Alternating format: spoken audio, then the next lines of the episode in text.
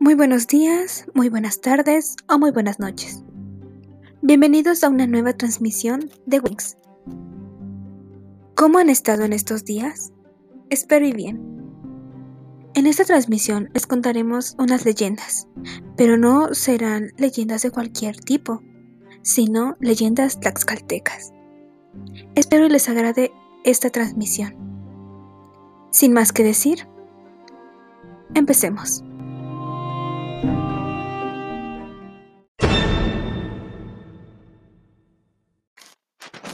El hombre que vendió su alma al diablo.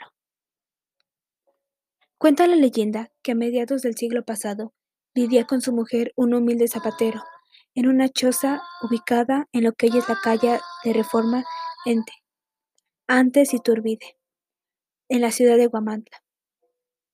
Motivo en la extremada pobreza en que vivía este matrimonio, constantemente la mujer desesperada reprochaba a su marido si nuestra miseria se prolonga, va a resultar que nos vamos a pelear de hambre. El pobre zapatero peor se desesperaba al escuchar estos continuos reproches y después blasfema enfurecido. Maldita suerte.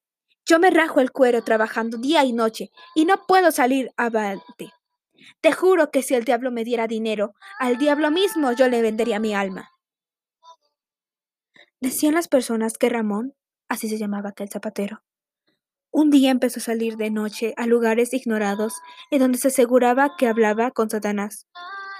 Días después montaba un buen caballo en el que hacía sus incursiones nocturnas y regresaba, según muchas personas, con algunas bolsas repletas de dinero. De aquellos días en adelante, la vida de aquel matrimonio cambió notablemente. De parte de la mujer pararon los reproches y del hombre la desesperación. Vestían y comían mejor, el hombre trabajaba menos y se emborrachaba más, pero todo tiene su límite. Un día Ramón cayó en cama delicadamente enfermo y pronto murió. Su mujer le compró elegante ataúd y mandó hacer una buena comida para agasajar a los compañeros que lógicamente le acompañarían en el sepelio. Salió el cortejo fúnebre con dirección al templo del dulce nombre, en cuyo cementerio anexó sería sepultado el zapatero, e iban entrando a la plazuela que hay frente a este templo, cuando súbitamente por todos se fue escuchando a cierta distancia un estruendoso ruido, producido por un torbellino que arrancaba ramas de los árboles y techos a algunas casas. Momentos después cruzó aquel fenómeno sobre aquel numeroso conjunto que acompañaba al finado en su última morada. El fuerte impacto que este remolino produjo sobre los cuatro cargadores del cadáver hizo que estos se tambalearan desconcertados, teniendo que suspender los cánticos fúnebres que todos entonaban en coro. Algunos de los que oportunamente cerraron los ojos para protegerse de los efectos del polvo y del fuerte viento, al mirar hacia el curso que llevaba el torbellino, pudieron notar en las alturas una extraña silueta que, remolineando, se asemejaba la figura de un ser humano. Creyendo que aquello sería una ropa banonín que había sido arrancada de algún tendedero. Después de haberse repuesto un poco del escalofriante impacto del viento que los llevó del terror, los cargadores, por alguna circunstancia, tuvieron la necesidad de descansar en el cadáver en aquella plazuela, habiendo notado como verdadera sorpresa que el peso de éste había disminuido considerablemente. La viuda y algunos familiares del muerto procedieron a abrir aquel ataúd para despedirse del ser querido, contemplándolo por última vez. Pero, qué sorpresa. Ante el asombro de todos, los presentes se dieron cuenta que el cadáver había desaparecido y que solo había en el interior de la caja mortuoria algunas talegas, al parecer con monedas de oro, de donde salía un repugnante aroma. Todos los integrantes de aquel cortejo abandonaron el ataúd a gran prisa y se alejaron horrorizados, unidos de sus meditaciones y conjeturas. Algunos comentaron el caso voz baja, otros exploraron con la mirada sobre el cielo el curso que había seguido el torbellino, y una mujer que se alejaba meditabunda, a la vez que el reflejo de su rostro de asombro. Santiguando, exclamaba, se la arrastró el diablo en cuerpo y alma.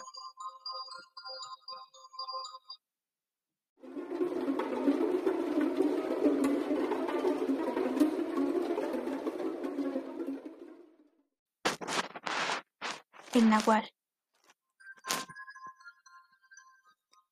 Una noche dominada por la inquietud, marchaba un grupo de cazadores en busca de alguna presa en los bosques del actual municipio de Chautempan. Los árboles parecían inertes, apenas se oía ruido alguno, salvo el terrible movimiento de algo que se esconde entre los arbustos. Exhaustos de no encontrar ningún animal, los cazadores avanzaban lentamente. De repente, algo despertó su letargo. Allá, en lo lejos, avistaron una figura de un enorme perro negro que los miraba fijamente. El perro nada hacía. Permaneció estático, como si de una estampa se tratase. Uno de los hombres pensó que podría serles útil, así que decidieron acercarse y capturar al can. Pero en cuanto estuvieron a menos de dos metros, el perro comenzó a ladrar y a mostrar los dientes, y en sus ojos había una violencia inusitada.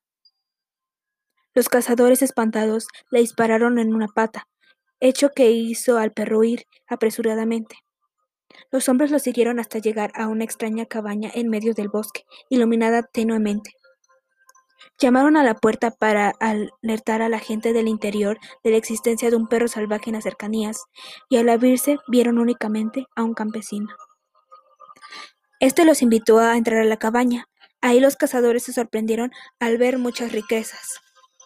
Mientras los hombres le preguntaban al campesino que si había visto al perro, el aldeano se curaba la herida de la pierna.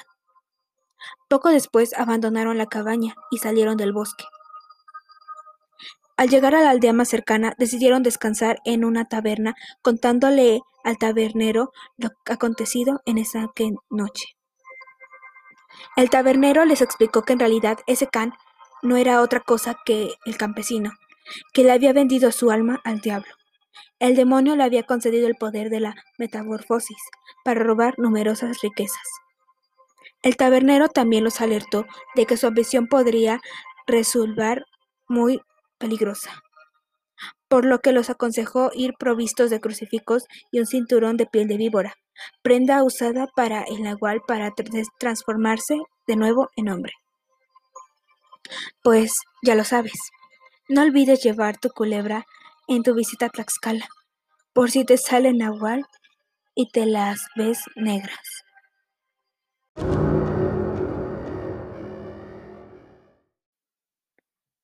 El charro negro. Cuenta don Nachito, mejor conocido por sus familiares, a sus 82 años de edad, originario del pueblo de Matamoros, que le contaban sus papás que hace muchos años en Guamantla, cuando todavía las calles eran de terracería y no estaba poblado todo el municipio, lo que ahora se le conoce como la calle Zaragoza Poniente, entre Reforma y Juárez, se aparecía el charro negro, y era el gran temor de todas las gentes, porque todo lo que él veía los hechizaba para llegar a su casa con cualquier arma punzo cortante se quitara la vida, por ello, el miedo que le tenían a este personaje era enorme. Cuenta don Jacinto que un familiar, una noche de miércoles de lluvia, esta persona se le hizo tarde porque fue a dejar a su novia. Por las calles del San Sebastián, antes se le conocía como las vías, pues este hombre tenía que cruzar la ciudad para llegar a su domicilio. Eran alrededor las ocho de la noche, cuando venía caminando a prisa en la calle Zaragoza Poniente. No había alumbrado público, y se acordó del rumor de que se aparecía el charro negro. Entonces caminó más rápido cuando sintió la presencia de alguien que lo venía siguiendo. Al voltear, ¿cuál era su sorpresa? Vio a un sujeto muy alto vestido de negro con un sombrero, supuso que era el charro negro. Tanto fue su temor que sin voltear corrió al camino, pero a la altura de la calle Zaragoza, esquina con Reforma, nuevamente volteó y el charro negro estaba junto a él. Por la oscuridad no pudo verle la cara, pero sintió un escalofrío tremendo que lo dejó paralizado por un segundo. No podía caminar por la mirada que no le quitaba el charro al hombre. Al minuto pudo caminar y llegar a su domicilio. Narran que llegó helado de la piel y sus familiares le preguntaron ¿Qué te sucedió? Y lo único que alcanzó a decir fue Vi al charro negro. Al decir esas palabras, su mamá de inmediato lo empezó a limpiar con cigarros y hierbas. Sin embargo, este joven se quedó dormido en su cama. Sus familiares también se fueron a dormir y al otro día temprano la mamá lo fue a ver y lo encontró tirado en la cama con una cortada en el cuello y en la mano un cuchillo, sin signos vitales. Comentan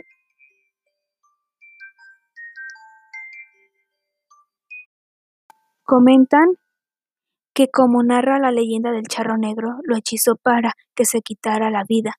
Es así como mucha gente le temía al charro negro.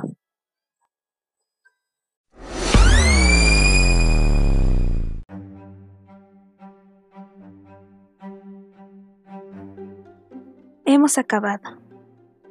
Bueno, espero que les haya agradado esta transmisión y les deseo una linda noche.